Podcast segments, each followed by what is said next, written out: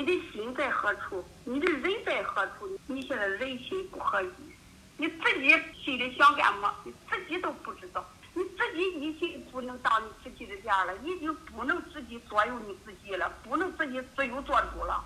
但是我现在还是很委屈，知道吧？我是你家的保家皮呀，保家皮，有我，有俺奶奶，有王老爷，观音菩萨。我是谁呀？我是陛下元君老奶奶。现在跟你说话，你听不出是谁和谁了。这就是我要跟你说的话。三炷香，三个头，说上三句话，诚心诚意道个歉，磕个头，给他老人家安个座，落个座，说句话，你就完事了。你明白了吧？行，我知道了。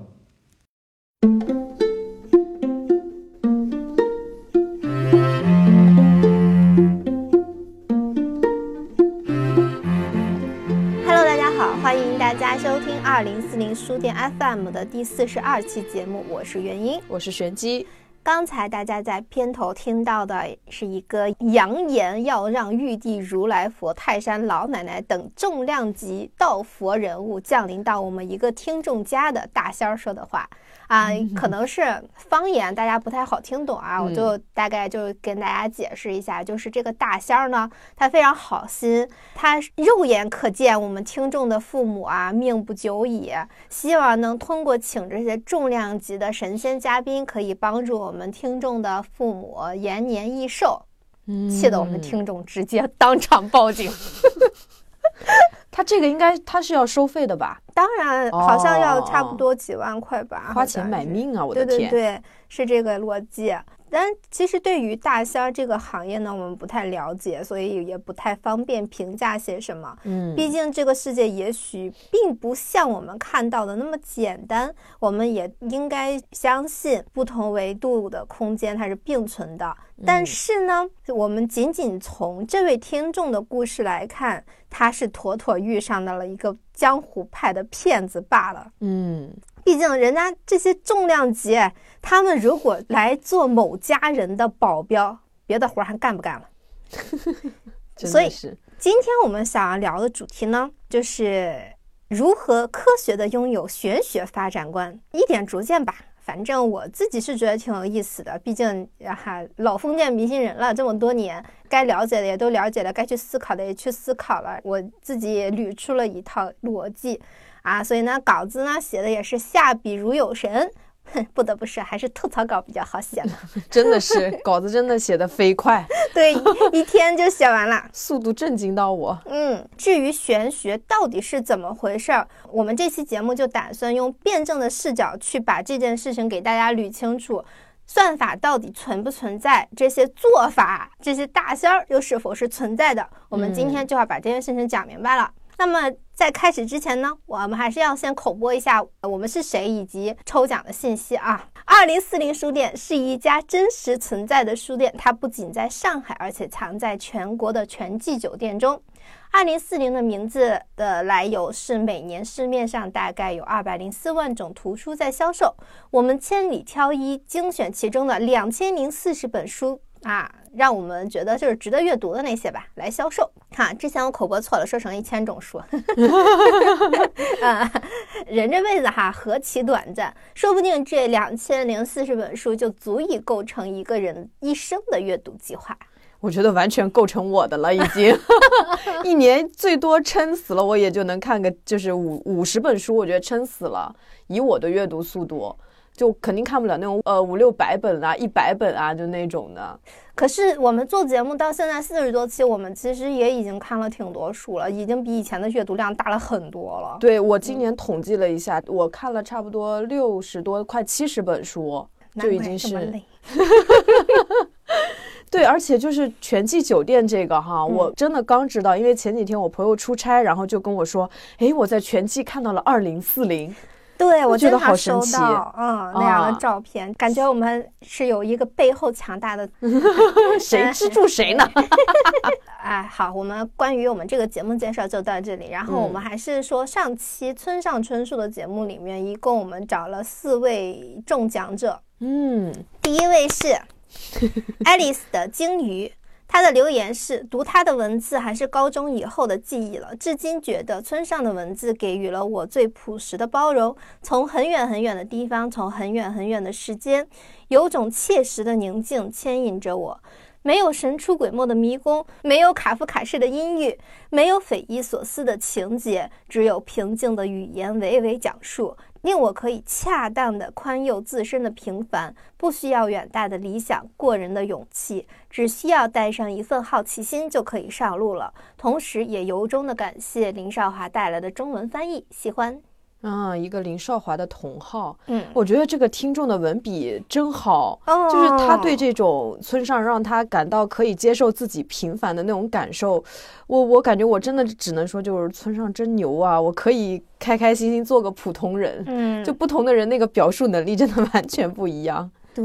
嗯，为他点赞，第二位是日升，虽然他没有看过村上的书，但是他写了村上特别鼓舞人心的话。嗯你要记得那些在黑暗中默默抱紧你的人，逗你笑的人，陪你彻夜聊天的人，坐车来看望你的人，陪你哭过的人，在医院陪你的人，总是以你为重的人，带着你四处游荡的人，说想念你的人，是这些人组成你生命中一点一滴的温暖，是这些温暖使你远离阴霾，是这些温暖使你成为善良的人。出自没有色彩的多崎作与他的巡礼之年。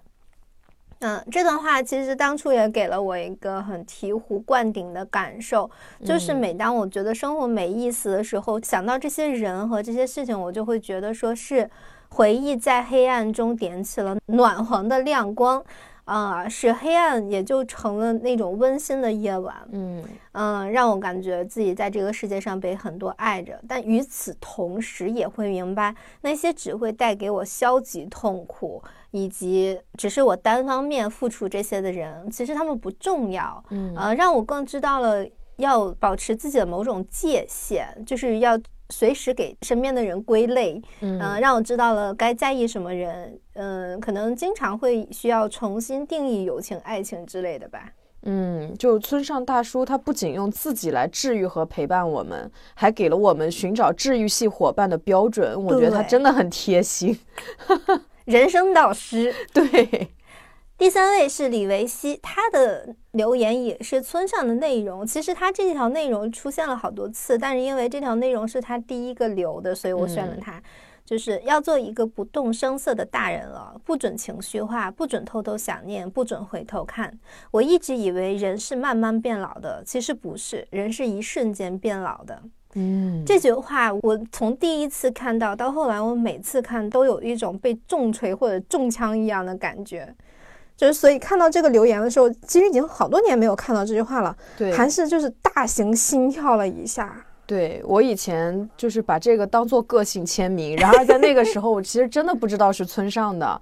就前面那半段，后面那个慢慢变老我没有写，我就觉得可能就是你在长大的那个过程中，然后要告诫自己，我不能特别咋呼，我得做一个不动声色的大人，哦就好像那种自我警戒的那种感觉。对，但我跟嗯你刚好相反的是，我的是看到前面时候说不动声色的大人，就是不要把自己的悲伤过度的表露在外面的那种。嗯，然后，而且你看，不准偷偷想念，不准回头看，就是不要做后悔的事情，然后不要好马不吃回头草之类的这样的。嗯嗯，而且我特别有的那种体会也是，就是人确实是一瞬间变老的，它不是年纪带来的东西。对对，嗯，而且看别人更是这种感觉，一段时间没见就会觉得哇，他老了，哦，就是那种感觉。对他这个人就散发出他经历了什么事儿的感觉。嗯，真的，啊，第四位是小蝴蝶 D，他先引用了原文。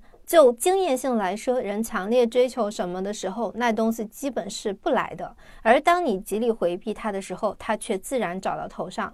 小蝴蝶说，虽然这种总结带着个人经验，并不是百分百正确，但是当欲望使得他走火入魔的时候，他看看这句话，就还是能拉他自己一把的。嗯，嗯，村上导师，呃，哎，我们上期我看留言，其实有好多人听了我们那期节目之后，就突然对刘村上感兴趣了，然后说，哎，我其实真以前真的没有看过，但是现在想要去看看他的书什么的。哦，嗯，哎，反正联系村上给我们打点款。你这个钻到钱眼的女人。恭喜以上四位朋友，又让我们进入了一下村上带来的美好。请你们来二零四零书店的公众号截图你们的主页信息，证实身份，店长会将书寄给你们。嗯，福利放送完毕，我们就正式进入今天的节目了哈。好的。嗯，温暖的时刻结束了。啊，说到算命啊，我们是一个无神论国家，自然而然就会觉得算命这个东西是封建迷信。嗯。但是我是从当进入初中的时候，这个无神的决心就有点动摇了。嗯，因为我们那个电板上就明明晃晃的印着十二星座，电板到底是什么电？电板是啥呀？电板就是写字的时候不想把那个字印到下一页，然后不会在那个下边呃纸下面垫一个硬纸板嘛？然后我们管那个东西叫垫板儿，正面印着什么奥特曼呀、魔法少女樱啊，它的正面是一个画，反面就是一些信息。十二星座，对对，十二星座。对，哎，你上学的时候不需要垫板吗？没有，真的没有啊！我垫板一直用到高中，哎，真的没有。我发现就是南北的学生差异会差很多，就小的时候我玩玩的那些游戏好像也不太一样，所以我就不知道垫板是什么。好吧。可能对你们来说确实有点困难，因为我们叫垫板儿。嗯，坦白讲，我第一次接触星座就是在那五毛钱一张的垫板上嘛，而且在很长时间以以内，我都认为自己是天蝎座。为什么呢？因为中国人生日讲阴历。哦，当时我们初中确实有为到底是阴历还是阳历形成了两个派系。嗯，能形成两派的原因，当然是有的人认为自己符合阴历的特征，而有些人认为自己更符合阳历的性格。嗯，我当时站阴历派，因为射手座在电板上的那个形容就像个傻子，什么活泼开朗、乐天派、积极阳光，这三个词对于叛逆的中学生来说，没有一个是好词儿。而且这三个词儿特别像老师写在期末评价里面的专用词汇，就真的已经看腻了。什么本学生性格开朗，乐于助人，但是有点小粗心，希望下学期能改正。对对对，为什么他们总是说我有点小粗心，我就觉得有点不开心。为什么？为什么？我不要那点小粗心，不要虽然但是的评价。老师可能也是看过星座的啊。然后我就反观天蝎座啊，嗯，神秘、阴郁、报复心强，不好惹。天啊，太中二了，好喜欢。这虽然我上小学的时候一直渴望说当一个正义的美少女战士，甚至哦，因为当时越野兔是十四岁，所以当我到十四岁的时候，我就觉得天呐，我的天命终于来了，我终于 终于到了当美少女战士的年纪。但是我上初中那会儿，就还是更希望自己是天蝎座，因为哪个渴望力量的中二少女不希望自己是天蝎座呢？嗯。不过后来这场战役，由于历史老师还是地理老师他们那个战队啊，唉，就怎么说呢？阳历派胜利了。就我还记得当时那个老师，他鼻孔出了一口大气儿，就是那嘲笑大气儿，就。所以让我感觉他肺活量大到啊，他这辈子都不需要那个氧气罐儿，他一定会呼吸通畅到死。因为他他只说了一句话，就决定了我们的成败，就是人家外国人也不过引领。对。哎，所以我就不得不接受自己是一个射手座的傻子。后来我就很容易带入自己，你看我我很快乐，然后我很我很容易就接受我是个射手座了。哈，那我果然就是个射手座呢。嗯，就就格外关注射手座呗，就是什么，哎呀，射手座花心呀，什么乱七八糟的，反正。呃，他是个什么性格呀？遇到什么事儿，什么反应啊？我就开始看运势。那时候不是四块钱一本的少女杂志吗？啊，对对对。那杂志上后面就有你这个月桃花贼拉旺，下个月学习怎么样？反正就是通过这些东西，就逐渐意识到，哦，我是一个这样的人。嗯，就是那个十几岁是一个自我萌芽的年纪。我印象特别深的就是青春期，我最大的困扰就是我是谁，我怎么才能让同学知道我是一个怎样怎样的人，而不是他们以为的怎么怎么样。而且我也想让别人知道我有什么不一样。那么星座其实就是一个特别好的入口，而且小的时候是愿意往自己身上贴标签的。嗯，那么嗯星座其实它是一个特别好的标签。啊、比方说我是射手座的，我跟你们不一样，我跟那个谁谁是一样的。我是射手座，你是狮子座，OK，我们是好姐妹，我们天生一对儿 啊。对对对对对，我想到那个就是那个蓝色大门里面，嗯，他那个经典台词，什么我叫张世豪，天蝎座游泳队吉他社什么的。对对，然后就一个介绍，然后印象深刻，就是青春期的自我定位。对，我觉得每个人青春期可能都会有一个这样的自我介绍，什么星座多高，哎，我的座右铭是什么，我的个人爱好是什么，然后等等等等，就是我喜欢什么样的男生，然后怎么怎么怎么怎么样，就是这些东西。写在毕业纪念册上。对，而且我觉得星座它特别好的是它的那些解读会帮你解决定一个方向。对，对就是你做这件事情的时候，我我这个我其实遇到这件事情很沮丧，但是我是射手座，不行，我要快乐起来。就是他嗯会给你出一个主意，做一些事情的时候也会给你找理由，然后你可能会把很多各种事情啊、想法啊、动机，甚至失败。啊，成功之类的，全都把它合理化，就是因为我是射手座，好像就是通过星座就知道了我是一个怎样的人。因为我是射手座，所以我遇到不公平的时候应该仗义直言，呃，遇到下雨天的时候也应该冲进雨里冲啊！但是现在我们也知道了哈，这其实不叫玄学，这其实叫巴纳姆效应。嗯，百科把巴纳姆效应说的有一点不堪，就是仿佛嗯有点弱智。你想，你想前面干这些事儿，哪哪一个好像都其实跟弱智沾一点点边啊？但我觉得，对于想要了解自己的青春期的少年，其实不限定青春期啊，就每一个想要了解自己，就在初步了解自己的这个过程中的人来说，他就是一个需要把自己标签化的过程的。我觉得这跟标榜自己是文艺青年、摇滚青年没有什么太大的区别。嗯，人想要了解自己，一定要经过一个过程和方法。那么星座其实是一个特别简单的选择和归类。对，成为射手座或者成为双鱼座之后，你可能才接下来是啊，我要做一个文艺青年还是摇滚青年呢？当我是一个射手座，我选择文艺之路的时候，我会觉得说，天啊，我好像不太合适这条路，对吧？因为嗯文艺青年的那个画像和射手座的画像冲突又很大，啊、那可能就会影响我的选择。对，反反正就是说什么射手座是特别喜欢出去玩儿，然后出去旅游，这种异国运很旺。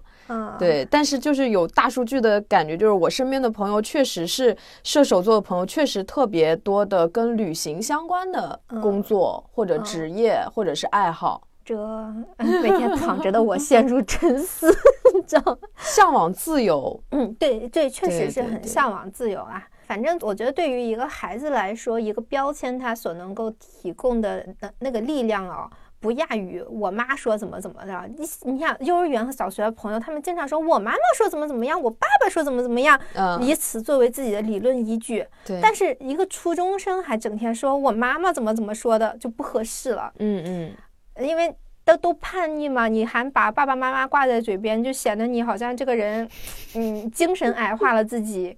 那么这种外部的学术支持，就会让他感觉自己有依靠，让他自己有那种群体的归属感，以及做了什么别人理解不了、自己又解释不清的事情的时候，就可以为自己的所思所想所为找一个糊弄的依据。嗯，归根结底，我是射手座，行了吧？一一直到我成年哦，大家其实认识新人的时候，还是会用这个话题去破冰。对这个东西，星座这个东西性价比真的太高了。嗯呃，但是我也理解那种过分代入，将其奉为圣旨，多少会有点令人无语啊，就好嗯。像什么都没有办法用自己的脑子思考。星座说你今天怎么样，你今天就怎么样，那种就过分依赖于星座，把星座当成了自己的另外一个妈妈，不仅自己没有自主意识，还把妈妈的准则套用在他人身上来冒犯别人的主权，所以也就延伸出了另外一个群体，就是坚决不认可十二星座，拒绝谈论，提起来就是我不懂这些东西。就是以此来跟星座党划清界限啊，反而场面变得挺尴尬，真的。然后我记得原来聚会的时候，一问，哎，大哥你什么星座？大哥说我不信这些东西，哦，对对尬对，有住很多有很多是这样的，尬住。，对，你 你说自己是一个什么星座，又怎么样？对吧？嗯，干嘛把场面搞得就好像大家就如此的尴尬。对，就冻住了。所以我觉得咱们老祖宗讲究中庸是真的很智慧的，就是什么玩意儿你极端了都不行。对我遇到过一些比较温和的人，他又说我虽然不懂，但我生日是哪天，你可以帮我看看啊，这就很好的化解了那个尴尬。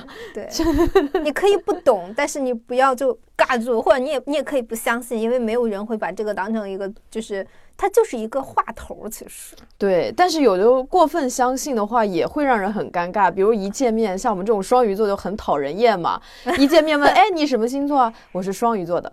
哈哈，双鱼座啊，哈哈哈哈！我不，我不跟双鱼座交朋友。你们双鱼座都是怎么怎么样？啊，就这种时候，就你下一句话都不知道该说什么了。啊，对，这样也也挺讨人厌的。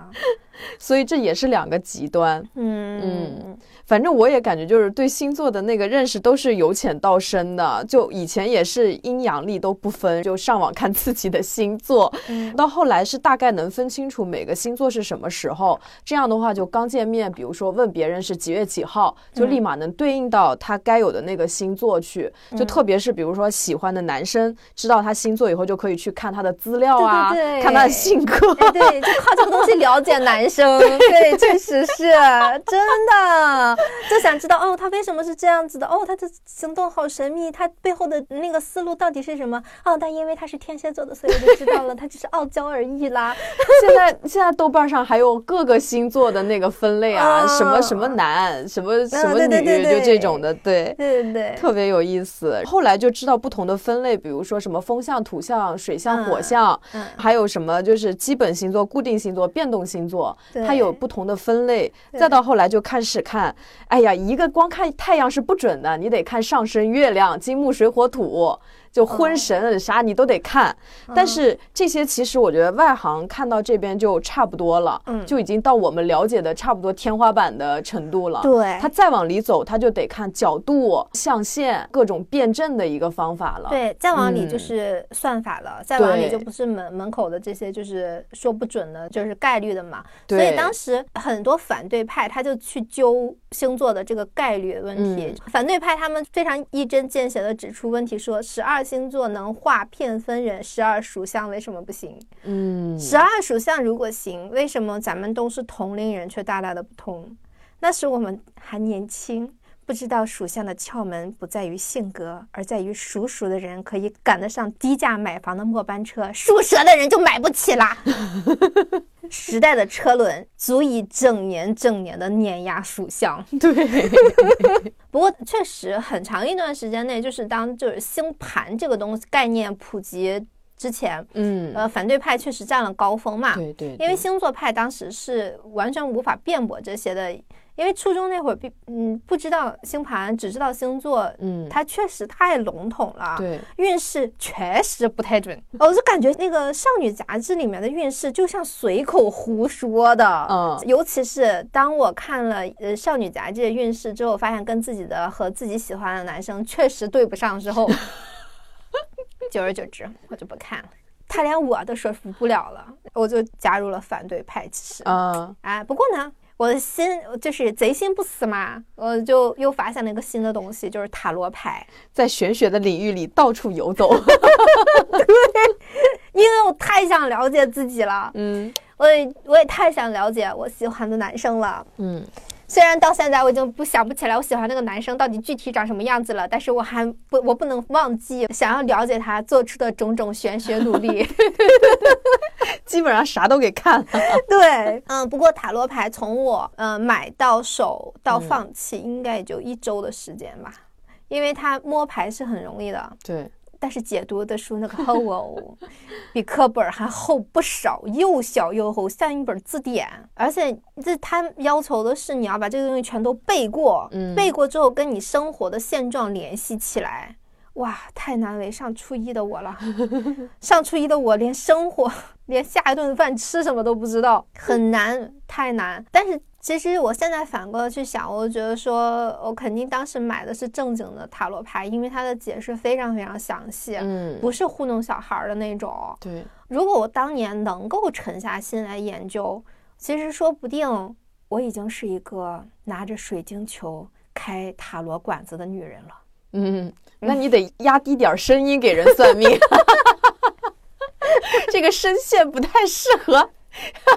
哎，我小时候真的很想开一个那种黑黑的小屋，自己穿那个斗篷，燃一个小黄灯，进来一个女的或者男的，我就就亮了我的水晶球，然后给他算算，你下周要倒霉 什么的，就，嗯，真的很很长时间内挺想做一个巫婆的啊。对，我是很喜欢那个塔罗的那个牌面设置，很漂亮，画的真的很好看。我是有一段时间就非常沉迷 B 站上面的那个塔罗测试，嗯，它那个很先进的，就是它会先设置一个问题，比如说你下个月运势会好转吗？或者你现在喜欢的人他会喜欢上你吗？就是一些让你真的很好奇的一些问。问题，它给给你不同的牌面，牌面是背着的，然后上面放不同颜色的水晶，根据你自己第一时间的那个直觉或者喜好去选择一张牌，只要点一下，它就能出来那个解读。对，刚开始我真的觉得那个解读说的挺像那么回事儿的，就觉得哎，还真是。后来我就为了证实那个算法有没有道理嘛，我就把所有答案都翻了一遍。但我就觉得每个答案我好像也都能对得上，因为我觉得像嗯 B 站的这种算塔罗，它就跟电板上的那个星座运势差不多，它就是一个概率以及它那怎么说横竖都能说得通的东西，它没有办法针对到你个人，最多是让你知道塔罗入门，然后知道它是个啥。对，嗯，就弄个好玩，以及说你翻到了你自己的那个牌，这就像那个人生答案之书，你就根据那个答案增强自己的某一种信念，就跟你扔骰子的时候已经知道你你想要的决定是什么了，是对对。哎，那么我们今天探讨的课题就引申出来了，嗯，算法玄而又玄的星盘、塔罗、紫薇、八字等等，究竟有没有这个东西？嗯。哎呀，说到这个话题啊，其实我们很早之前，那时候天还热呢，我们就想做一期有关玄学的话题，也想好了请两个搞占星的嘉宾。没想到半年过去，我他妈悟了，悟了，自己悟了。对我竟然在万千算法中抽出了一根可能是真相的细线，甄别开了术数和骗术。这两个东西其实一直以来都是混在一起的，嗯，就恰恰是术数加骗术，令玄学蒙上了神秘的面纱，嗯，所以呢，我先说我的结论，就是算命就是数学，易经就是数学，嗯，它其实就是一门学科，它只是一个非常复杂的算法，就是人脑当计算机那么使的算法和大数据，嗯，只不过那个西方的数学研究的，呃，这些。科学的算法也好，大数据也好，它是用来精进生活、改变生活方式。对，而中国是将这些大数据用在了人本身，一个是研究人类的那个生存的社会，一个是研究人。所以我怀疑，为什么说科学的尽头是玄学，是因为社会归根结底也是为人服务，就这么简单。就是其实算法就是。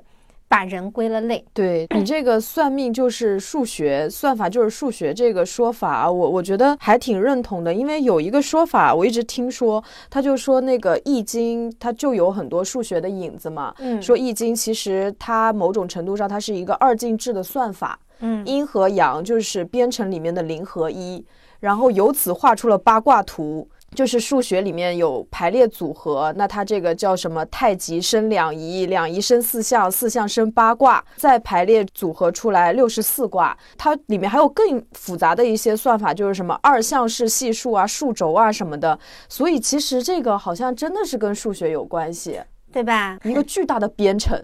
对我也是这么认为的。嗯，呃，既然它是合乎逻辑的，嗯，它是一种算法。那我们就来讲一讲这个逻辑。嗯，我觉得我得先说一下我是怎么悟的。对，对，就是很神奇的是，我身边有很多搞玄学的朋友，就真的是朋友，他们的门派也各不相同，他们之间互不认识啊。嗯。什么道家奇门遁甲、算八字啊、看紫薇的、占星的、塔罗啊，就是各个各个各个门派我都有认识，甚至比较少见的朝鲜算命和阴阳八字。哦，真的很少见。对，就是还有那种求知欲特别旺盛的综合型选手。嗯，你想每认识一个人嘛，这么多年，你当然会让对方给自己算一卦。好奇心人皆有之。对。然后时间久了之后，我发现，嗯，怎么他们说的都差不多？我又去印证了几次，真的都差不多，只有一些细节上的差距。就是，但整体而言就是差不多嘛。所以我第一次警觉人生是有剧本这个说法的。那么，如果按照命运既定理论，那我岂不是天天在家躺着就行了？于是我又听到一个说法说，人的命运哈，它的大纲是既定的，运就是大运也是既定的。大运的就是你多少岁的时候什么怎么怎么样，多少岁的时候怎么怎么样。但是有的人他可能连自己剧本的百分之八十都活不出来，那。这个说法是不是跟命运既定是相悖的呢？对呀，啊，然后前前几天我一个占星的姐妹就给我解了惑。大概就是说，他给我解释了一下这个什么，就是人是怎么活不出自己这百分之八十的。总结了，就是他们好几个人都跟我说，我在某一年的时候可能会遇到一个什么事儿，他们就每个人都给了我一个建议嘛，嗯，就是我在那一年的时候做什么事情会比较好。这个占星的姐妹是我新认识的，我就问她说，我某一年是不是桃花非常旺？她看了看说，归根结底，原理是你那一年金星五宫它变动了。这个变动，它不仅仅代表着桃花，它也可以是子女、创业、赌博，甚至追星或者打游戏。但是具体能是什么，他们谁都猜不出来。他们给我的建议就是让我主动出击选一个。如果我不是主动出击选一个的话，那就可能是当时突发奇想，想喜欢啥了就。这里面你看有个赌博，哎，多么可怕！他又仔细看了我一下，我那个武武功的变动，说他们之前那几个人有两三个人是看错了的。虽然我那个是变动是在金星的武功，但是比起桃花来说，它更倾向于另外一种东西，但是它有一点点微妙的差别。其中大概有三个人看错了，他就看成了桃花。所以他说你那一年桃花运一点也不旺，但是你要去注意一点其他的东西。他说，但其中一个人给你的选择是最优解，他就说你不如就。按照那个人给你的建议，你就主动出击去做这个事情就好了。嗯，我们俩就接着聊这个事儿嘛。他说，按照这个理论，追星确实就是会抵消桃花的。你听说过这个说法吗？没有，没有，没有。就是有好知道有好多人追星的妹子，她一直谈不了恋爱。我自己身边就有一个，就是她一直特别喜欢某个明星，每年都在追那个明星，然后她一直都是单身。等她对这个就是男神下头之后，她就谈恋爱了。那比如说，如果我的一个姐妹，她就是喜欢小田切让，但她想找的是像小田切让一样的男生，这叫追星还是叫求偶呢？她找的男生都像小田切让那样的那个类型，长头发，有点络腮胡的，这叫追星还是？呃，我觉得追星这个定义，你看像。那种家里挂的全都是哦，那那没到那种程度，然后去什么分享会啊，什么这种的，我觉得这种概念才是追星吧，就是真的把心思花在这个明星身上了。对对对，你就每天睁眼闭眼都关注这个人的新闻什么之类的。嗯嗯。收割了好多人的桃花呀！对，其实明星就是在吸收别人的桃花，某种程度上，其实明星本身就是桃花运特别旺的人。对对对，就是他的武功长得特别好，武功长得特别好的人就特别适合做演员、做明星。原来如此。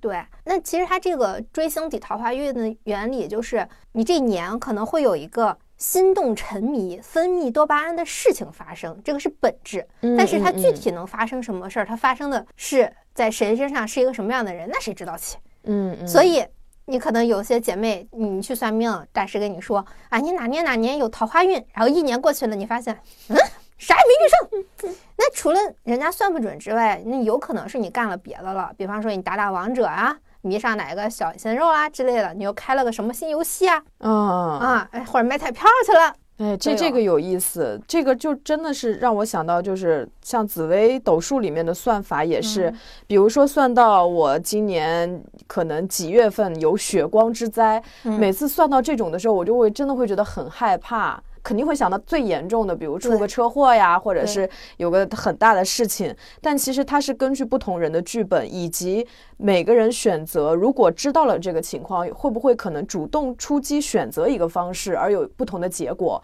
比如说，我可能会去选择做个热玛吉，拿个双眼皮，做个线雕医美，这是不是也是属于有这种就动刀嘛？对对吧？或者有的人他可能是切菜切到了手，他命比较硬，对对吧？那有的人命弱一点，他又没有说主动去出击选择，那他可能这一年流年真的就是出了一场车祸。对，不同的人就是不一样的。是的，是的。这个很有意思。嗯，而且我又想到了我认识的另外一个男孩儿，他几年前因为自己的执念没有结婚，嗯呃，他的执念是他当时跟他的女朋友已经谈了五年的恋爱，然后我们共同认识的那个占星的朋友劝他说，一定要在当年结婚，不然两个人就没了，结束了。啊，因为那个女孩的婚运特别强，这个女孩是一定会结婚的。他不信这个的嗯啊，嗯男孩嘛，嗨，可以理解。呃，我更能理解的是他的思维一点错也没有，因为他已经有车有房了，事就差事业成功了。然后他才刚刚开始创业，而且他跟他女朋友谈了五年，五年都等得了了，有什么再等不起两年的呢？因为他嗯觉得他两年内一定会成功。那七年长跑有的是，有什么跑不起的呢？对吧？你再等两年会能怎么着？结果那个女孩真的在年底。就是出去散心旅游的时候认识了新的人，跟他火速的分手，火速的闪婚，生了宝宝什么的，过上了哦幸福的生活。就是这个男孩受了很大的打击，然后他一心扑在事业上。但是我们那个占星的朋友说他的命格不适合创业嗯嗯嗯，啊、所以呢，他创业六年也没成。就最终还是回到了类似于原先的岗位，像历史重演一般，就是认识了一个差不多的女孩儿，然后现在准备结婚了，就是命格跟他原来那个女朋友差不多了嗯啊。我所以我就因为这两个事情吧，理解了人为什么活不出所谓的百分之八十，是因为浪费的时间有可能很多，然后一辈子浪费浪费的就过去了。但我我是对这个百分之八十还是有疑问，还是你嗯原先那个疑问，就是按照这个理论的话，是说剧本它是写好了这一个人，比如我一生有十个大的节点，嗯呃，但是没有确定就是具体发生的时间。当我经过一个节点的时候，我在这个节点上浪费时间。确定了他的时间，但是你这个节点没有过去，就没有啊下一个时间。就没有下，那之后那个剧本怎么办呢？我们来拿打游戏来说，嗯你这个说法就是，比方说，有些人他这个剧本他没有走完，他就死了，因为这就像打游戏，你一直卡在一个关卡过不去，时间久了耗死了。嗯那你能说他剧本里没有吗？那他这个剧本里面，就这个游戏里面，就像马里奥，你打十关才能从城堡里救出公主，但是你第一关没有过去，你一直在打第一关，一直在打第一关，嗯你五条命都耗尽了，你是不是又得重新开启一个游戏？但你不能说剧本里没有啊。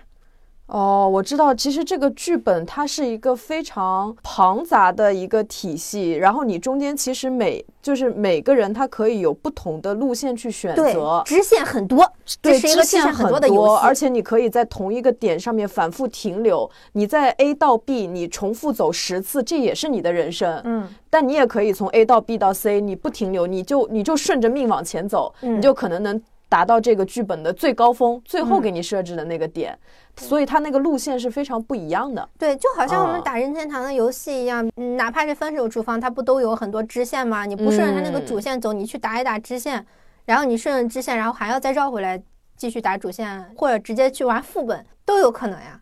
对对对吧对，还有另外一种可能是，就是照着大纲活完了，嗯，但是它本来可以是世界旅行，或者说它有很多隐藏的小金币，嗯但是你因为卖不出去步子，或者是自己的能力有限，你只能走一走主线，也不想去挖那些比较难拿的金币，你就只要就闯过去就行了。嗯啊、这是一种玩法。还有一种嗯玩法就是你可能迈不出去步子，就像旅行的人，你本来是可以世界旅行的，但是因你迈不出去步子，你就在自己省里市里旅游了。嗯，那放在大纲里，你始终是一个爱好旅行的人，你还是去过了很多地方，然后你最后找了一个宜居的地方度过余生。只不过这个宜居的地方，它可以是一个另外一个国家，但是你最后选择的是自己一个熟悉的小地方。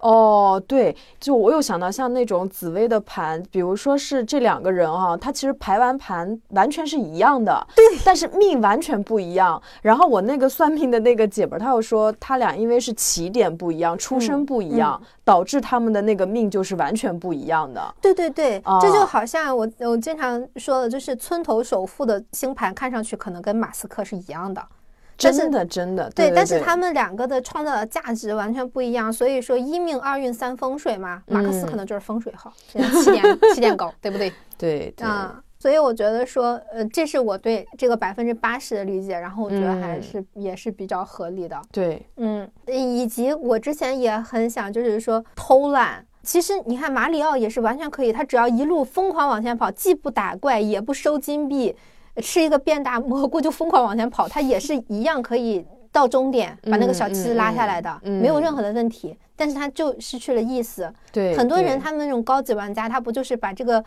马里奥隐藏在空中的那些小的金币都能收得到吗？对边边角角的体验我也要，但往前的路我也得走。对对对，但是他那样耗的时间不就是长了一点吗？，对，而且也非常考验玩家的能力。嗯，心态啊什么的都，你你心态你得撑得住啊。对对对，嗯尤其是被那个怪物吃掉的时候，你掉了一条命的时候，你可能就剩一条命，就差一点点走到终点的时候，你又得重新来，都有嗯可能。我觉得游戏真的很能概括我们的人生。对，所以我就很理解为什么有很多人会去沉迷游戏，因为游戏就是另外一个世界。对但是在那个世界，你是开上帝视角的，你知道怪在哪里，你知道，当然也不一定都知道啊。因为你看，嗯像马里奥，我自己玩的时候，经常是忽然发现，哦，原来这里就不小心触碰到什么的时候，才发现，哦，这里也是有一个直线入口的，嗯等等等等的。嗯，所以为什么说人容易沉迷游戏，就可能就是对在游戏里面他反而有主宰的感觉对，但是生活里面他看不到这样的一个。是的，是嗯的。哎呀，反正有意思。对，就是这两件事情让我就一个机灵吧，就是悟了的原因。为什么算命，嗯、是准的？但而且是他算过去的时候肯定是准的。对，因为它都已经发生了，只要按照算法跟你现在的情况对照起来，就知道了你的你是走在了剧本的哪条线上，嗯嗯，然后他就能推算出你都大概发生了什么事情，但是他依旧不能判断将来的具体的事情，嗯，依旧只能看到你在走在这条线上，它哪个位置有变动，对，看到你大概哪年遇到一个什么坎儿，但这个坎儿具体是什么，怎么度过，还是要看你这个人具体的选择。嗯然后我就在想，既然这个算法它是存在的，那这些大师的角色到底是什么？然后有一天我脑子里想到一句话，就是数学不会骗你，不会就是不会。哎，我就想，算命的算法不就是我不会吗？就好像我是个文盲，别人给我写了封信，我不认字儿，我需要一个找一个识字的人给我讲。然后像林少华和施老师的翻译，哎，对对对对，就这个识字的人就是懂得算法的人，但是具体怎么解读信里的信息，得出怎样的结论，文采怎么样，是不是会被错译，嗯又取决于这个识字人的知识体系。那么怎么解读，你能听进去，可以接受。有些话是不是？哎呦，念了好像不太合适，会让他嗯嗯伤心。嗯他伤心会不会打我？啊，其实又考验解读人的情商。那么可能，其实我们这辈子的这个剧本已经明明白白的写在纸上了，可能性也都在上面。所以这个解读人他。完全可以决定，他看完信后，综合这个信里的内容，给你一个他认为比较好的建议。这就好像一个电视剧，它有一个大纲，但是它嗯具体能写成十年神剧《甄嬛传》，还是扑街的《如懿传》，其实桥段差不离，对吧？嗯都是宫里的娘娘的事儿，娘娘们能有什么事儿，对吧？发生的事儿也都差不多，但是观感差距非常大。那取决于什么？其实取决于编剧导演他的妙笔是否能够生花。所以我忽然意识到，大师不仅仅是解读者，他甚至是可以将你的剧本从烂梗改成精彩桥段的那么一个存在。嗯所以说，为什么算命的常有，大师不常有？是因为大师他要有过硬的解读水平，他他得信达雅，他还要有很强的社会阅历，他对各行各业，尤其是他，你这个大师，你的位置越高，但你可能面对的人他是各行各业的那种大佬，嗯你要对各行各业都有了解。与此同时，你要有精准的判断力，这个时候他给出的方案才是最优解的。真的，你说一般的有一些，他如果不知道游戏、不知道追星这些的，他根本就没有办法说这个女孩她的桃花运其实在追星这件事情上面，对，肯定就是觉得她可能就会走桃花。也对，他可能也会想，哎，这个女孩她会不会赌博呢？但是因为想，哎，女孩怎么会赌博呢？所以才告诉她，哎，是有桃花。对，嗯，就是这个你的观念还得与时俱进。对哎呦，对对对，而且有些女孩不是在之前有有很多人就是忽然沉迷《恋与制作人》那个纸片人的游戏吗？啊其实这也是在抢桃花的嘛。哦，对，这个真的是就解读人真的很厉害。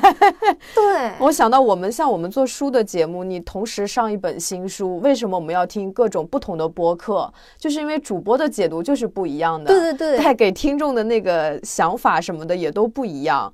像音乐里面，它不就有那种变奏曲吗？嗯，我感觉就是解读人生剧本，特别像演奏变奏曲。就它是同一个主题音乐，但是作曲家他就会进行反复的变化演绎。嗯，可能这一段我的速度快一点，那一段力度强一点。嗯它同样一段在反复的演绎，但你听起来就完全不一样。这就像同样大家感觉，哎，我的剧本都是这样的，为什么每个人的人生就过成了完全不一样的一个感觉？嗯了不起。了不起。但其嗯实真的把两个盘差不多的人放在一起对比的话，他们其实真的差不多。对，就你从节点嗯，大概的一个路线看啊、嗯，是的，是的。那么接下来的重点就是嗯我们来判断，既然算法这个东西是有的，那么我们就应该去迷信吗？我觉得不是。嗯，我觉得如何解读信和给建议，就是考验这个解读者究竟是江湖骗子还是真大师的时候。嗯江湖骗子，顾名思义，他就是利用算法的骗子，他都不一定会算法，或者他只会一点点算法。嗯那听到这里，我觉得大家应该理解了一件事儿，就是决定事情的走向的关键词已经在信纸上了。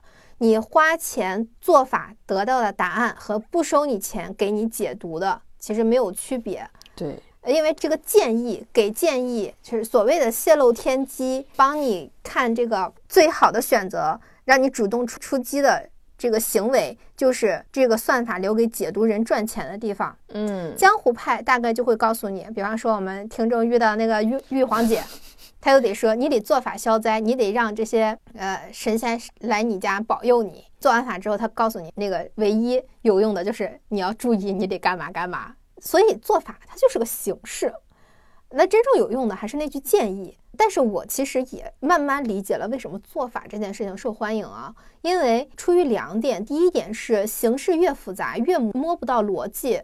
就会让人感觉，哎呦，学不会，理解不了，这样可以保住大师们的饭碗。嗯，毕竟这是一个行当，多少人指着这个行业吃饭，嗯，我们就在砸人家的饭碗 啊。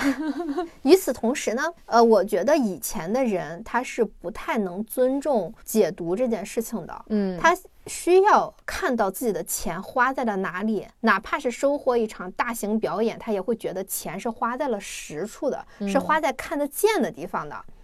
那么基于这个逻辑呢，做法求财，它其实就是一个赚钱的手段，因为不方便明着说你给我解读费，因为解读费听上去也不不费什么劲，你总不能说我给你解读一下，你给我五万十万，那可能很多人觉得说我给你这五万十万，他觉得花着冤对，啊、所以这个东西就是做给人看的，不是给神秘力量看的。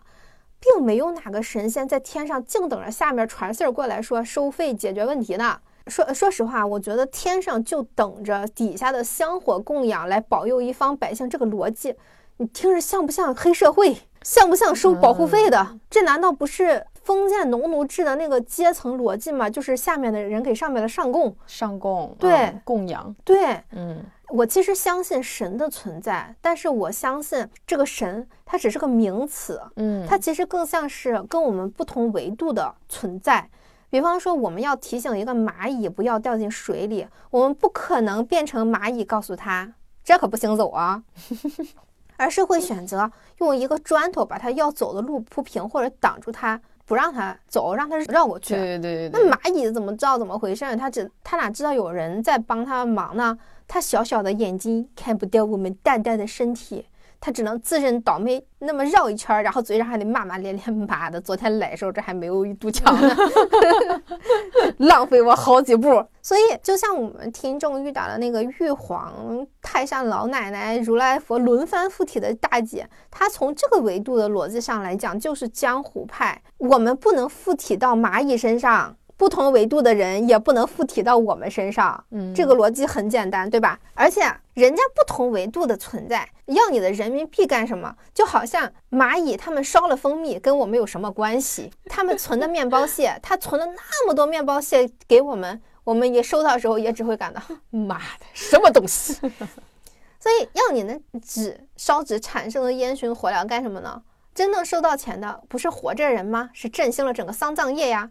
大家可能很多时候就是要花钱买个心安，但是神仙跟我们一样是收钱办事儿，这个逻辑真的很好笑。如果神仙喜欢钱，那有钱人比你烧的多多了。所以人大家都会去说，大年初一的时候我们去争头一炷香。嗯，你烧第一炷香之前，比你先烧是吧？嗯，特年的人啊，比你先烧了，是不是？那这怎么整？照这个逻辑，神仙是不是得先又又得先帮那些人给他钱多的人办事儿？人家的香肯定比你好啊！你拿那点钱，神仙还看得上吗？既然出钱就好办事儿，这不就是钱的内卷吗？那么神爱世人这个逻辑，他们就自不攻自破了。因为咱啥也不是，咱给的钱也不多，咱烧的香也不行，没希望了，还上啥天堂？没希望了，你你呃什么求神拜佛皆不灵啊！因为我们呃不仅在现代社会是普通人，在神仙看来也是普通的不能再普通的蝼蚁呀。嗯，而且说实话，按照这个逻辑，死了为什么要做神仙呢？大家求一个长生不老，求做神佛，难道是为了上了天堂，拥有不死之身后，还要天天在天上上班，处理诉讼，打不完的工？上边有没有周六日啊？周末烧的香，周一是不是要统一处理啊？一打开办公室的大门，全是周末的请求。神仙是不是也讨厌星期一？而且你想想，因为你拥有了不死之身，啥时候退休？干不完的活儿是吗？对啊，但我现在有一个问题，我觉得很奇怪的，就是那种他没有算法却能给人算命的人，他是怎么个逻辑啊？就有的人他真的就点一炷香，他就能给人算，他也不用看你的八字，也不用什么，就是抽个烟喝个酒，就是刚刚刚开始最开头说的那种人，那种人我觉得很奇怪。我没见过这样的，因为如果是这样的话，就我见过，所以我我现在对于这种香火算命这个，我就是还有疑惑。那他是不是他的算法在心中，而且人的面相和身体，就是他的外形本来就透露了很多信息？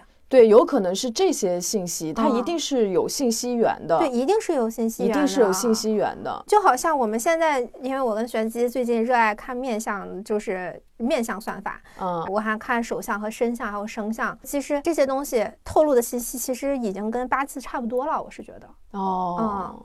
感觉就像树的年轮一样，你你的一些行为，它会刻在你的这种脸嗯上、身体各方面，确实有一些是能看出来的。嗯。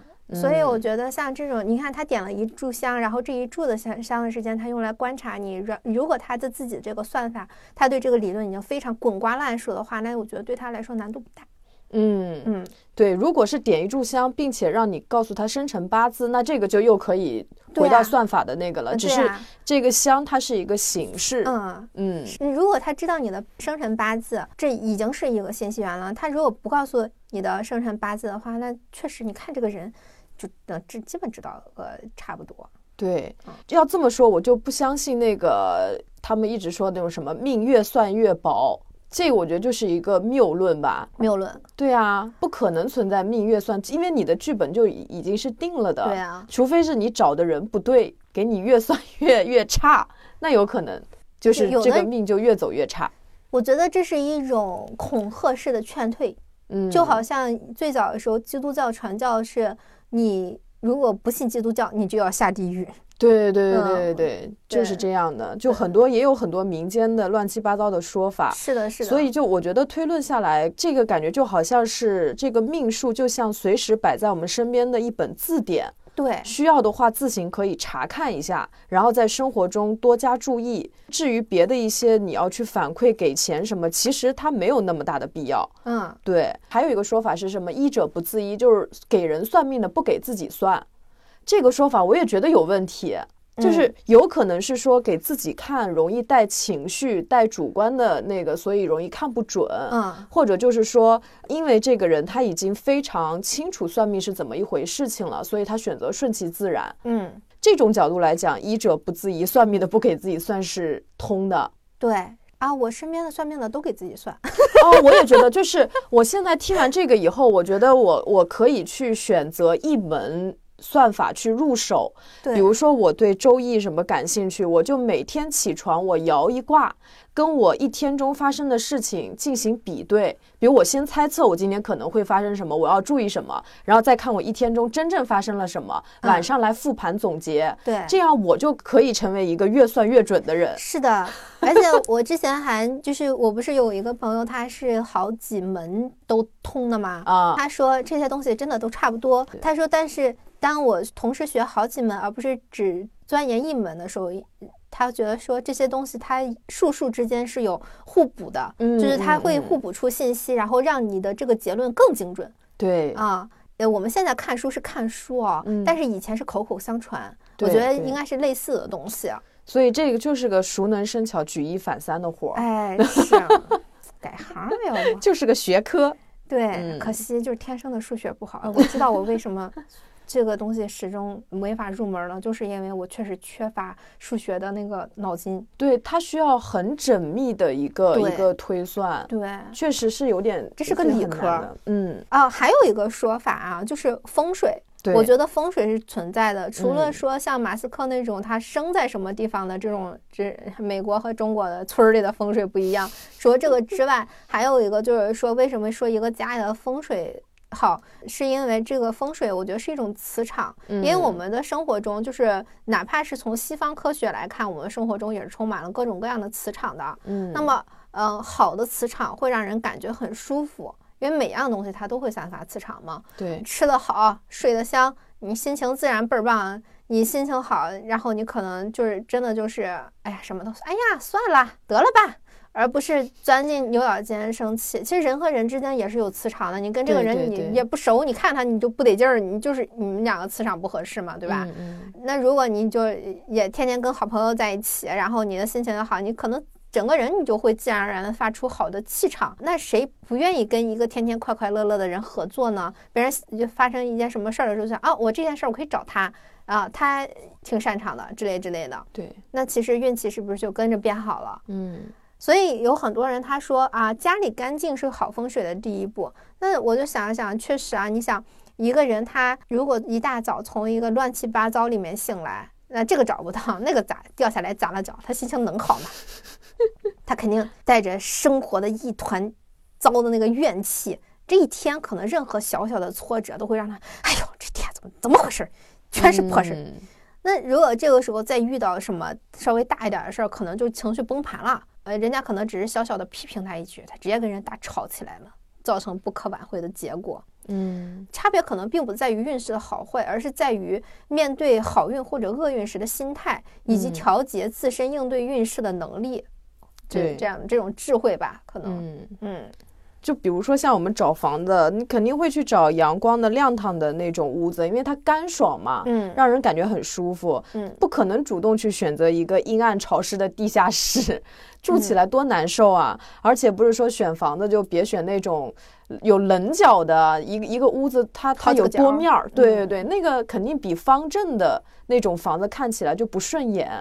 它其实就是主观的感受上面就不一样。嗯嗯嗯嗯嗯，所以我觉得风水和算法他们是真实存在的。嗯嗯，而且我们之前还在群里跟另外一些小伙伴聊一聊，就是所谓的改命啊，嗯就改命某种程度上就是心态好就会有就能有效的改变运气嘛。嗯嗯，就比方说之前有人说那个无性男星，如果他不注意生活作风，今年可能有牢狱之灾。哈，准了，哈，准了。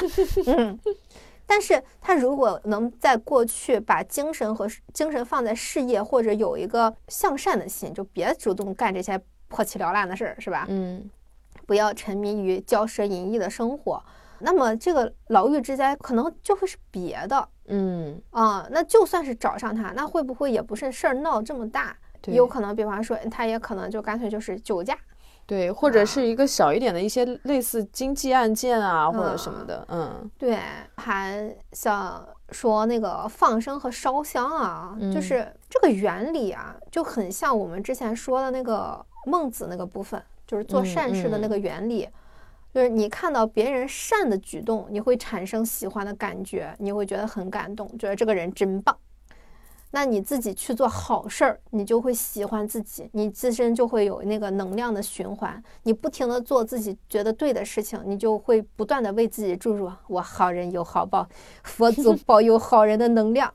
这就是一种比较好的有信念感的自循环。嗯啊，心态好了，回到前面就是运气就好，他就会相信自己就会拥有好运气。遇到坏事的时候，就会说没事儿，好运气在后面等着我呢。他就会一直有要能量。所以大家听到这里，对做好事有没有什么新的感悟？我的感悟就是做好事儿不拘泥于形式，不拘泥于放生烧香，有这个功夫寄托于莫须有，不如给同事端一杯咖啡也是好的。真的，我昨天不是跟你说我在看那个算命嘛，嗯。然后但是它是一个很质朴的那种边缘人的题材，里面那个算命先生他是一个残疾人，嗯。然后其实也是属于可能就是江湖派的那种，嗯。但他很善良，他去带人放生完，然后回来就说放生还不如养生，你把一个生命买回来，你再给它放掉，其实你不知道它是死是活，对。如果你真的热爱这个生命，那你比如一条鱼，你可以回来，你好好的善待它，嗯，把它养大。就他有一种很质朴的善恶观，我觉得也还挺有意思的。对，对，所以做好事真的是不拘泥于形式的。像那种故意积善行德，我感觉就是他并不是和老天爷交换好运的筹码。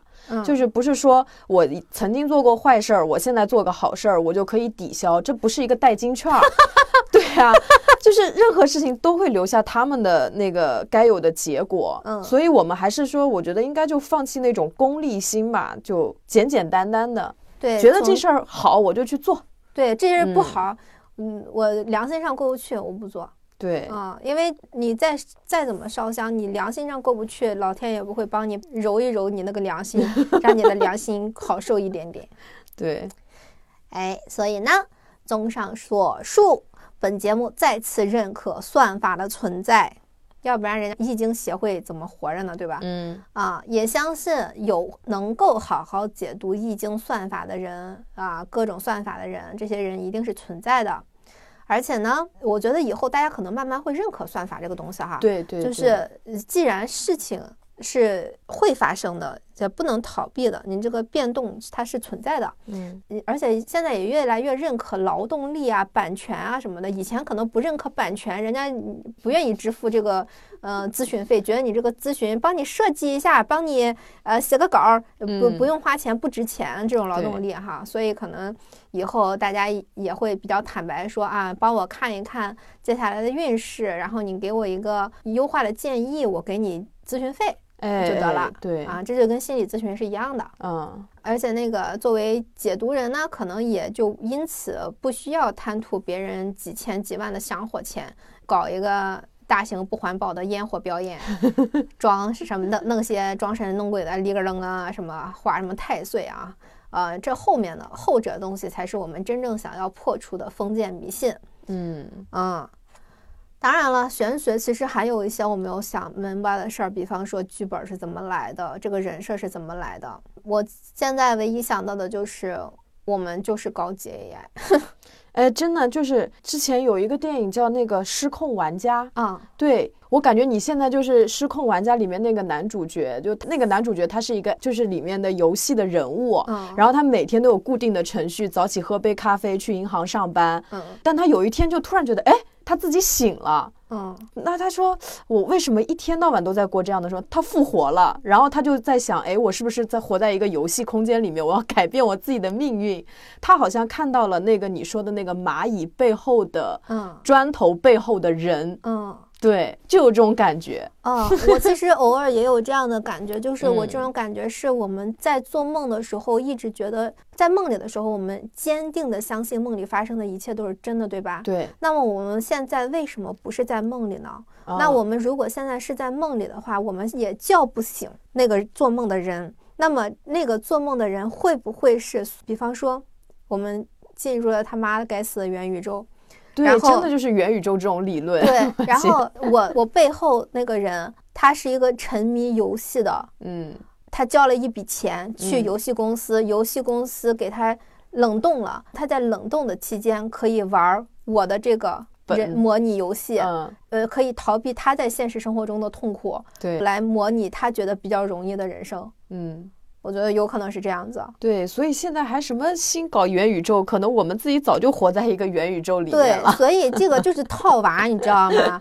我我们的背后可能都有别人，而且还有一个很搞笑的理论，就是比方说，嗯，从轮回理论上来讲，你这辈子身边的人是你上跟你上辈子身边的人是差不太多的。嗯，这是个圈子，这是个固定的圈子。嗯，为什么会有这个固定的圈子？因为我们在。另外一个平行空间，平不是平行空间，就是比方说另外一个维度的我们，他们在进入这个游戏之前，他们是手拉手进的网吧啊，他们是组队的。啊，对，还有就是就是轮回这个事儿，我还没有想清楚，但我觉得说不定再过半年我就想明白什么叫轮回了。但是等我想明白这些呢，大概也就不能做节目了，因为按照目前的理论来说，泄露天机是会死的。等我想开的那天，说不定我刚跟玄机说完，老天就把我收走了，立刻马上下班，给我回到 原来的世界里面去。嗖！哎，那么今天的节目就到这里。再见，我虚假的听众以及虚假的我，这一切都是假的。又到克拉拉了，我的天哪！拜拜，拜拜。My lover's got humor.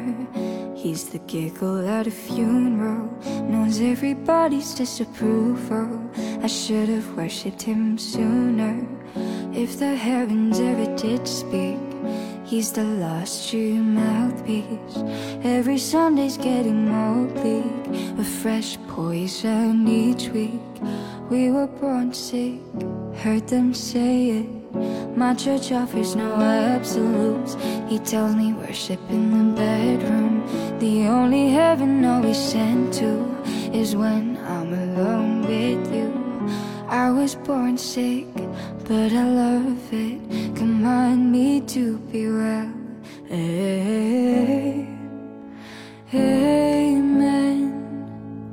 Amen. Amen. Take me to church. I'll worship like a dog at the shrine of your lies. I'll tell you my sins, and you can sharpen your knife. Offer me that death instead. Good God, let me give you my life. Take me to church. I'll worship like a dog at the shrine of your lies. I'll tell you my sins and you can sharpen your knife. Offer me the death instead. Good God, let me give you my life. If I'm a pagan of the good times, my lover's the sunlight to keep the goddess on my side. She demands a sacrifice to drain the whole sea. Get something shiny, something meaty for the main course. That's a fine looking high horse. Why you got in the stables? We've a lot of starting faithful. That looks tasty, that looks plenty. This is hungry work. Take me to church. I'll worship like a dog at the shrine of your lies. I'll tell you my sins and you can sharpen your knife. Offer me the death instead. Good God, let me give you my life. Take me to church. I'll worship like a dog at the shrine of your lies. I'll tell you my sins and you can sharpen your knife. Offer me the death instead. Good God,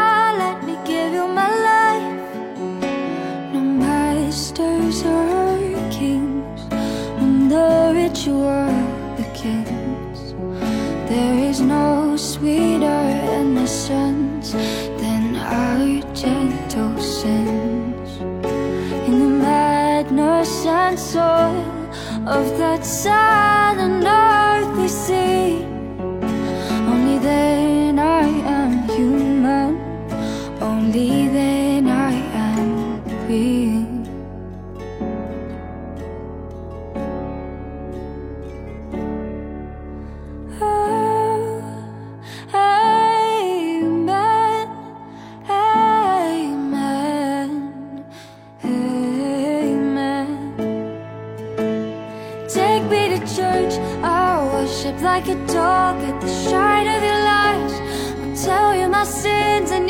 sharpen your knife.